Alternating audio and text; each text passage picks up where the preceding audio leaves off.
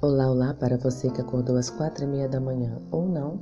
Hoje é domingo, dia 23 de agosto de 2020. O título da nossa lição de hoje é Receptividade ao Evangelho. Mãos à Bíblia. Leia João capítulo 4, versículos 27 a 30 e versículos 39 a 42 como a interação de Jesus com a samaritana demonstra que muitos estão abertos ao Evangelho, mesmo em lugares inusitados. Letra A.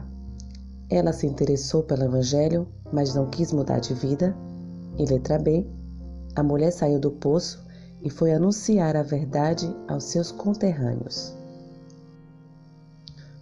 O último lugar no qual os discípulos esperavam encontrar pessoas receptivas ao Evangelho era Samaria.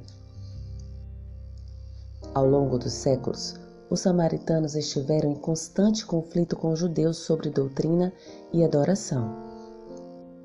Os samaritanos quiseram participar da construção do templo em Jerusalém, mas essa oportunidade lhes foi negada por conta de seu envolvimento com a cultura pagã e suas ideias não ortodoxas.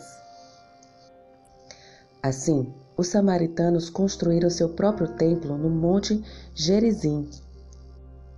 Os discípulos ignoraram Samaria visto que a consideravam um terreno infértil para a proclamação do Evangelho.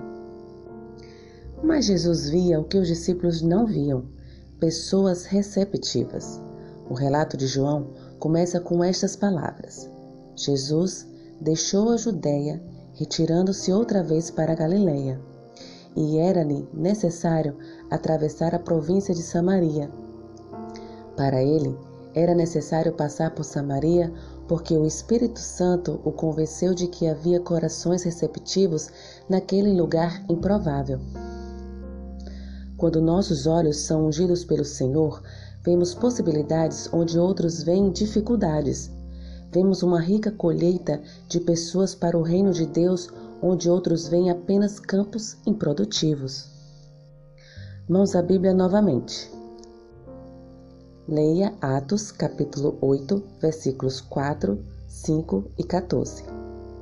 Qual foi o resultado do ministério de Jesus em Samaria?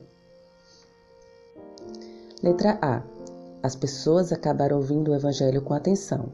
Letra B as pessoas expulsaram os discípulos de Jesus da cidade. Os discípulos não ofereciam oportunidade para os samaritanos ouvirem a verdade. Jesus viu o que eles não viram e percebeu que o Espírito Santo havia gerado receptividade no coração de uma mulher. A dramática conversão da samaritana impactou dezenas de pessoas.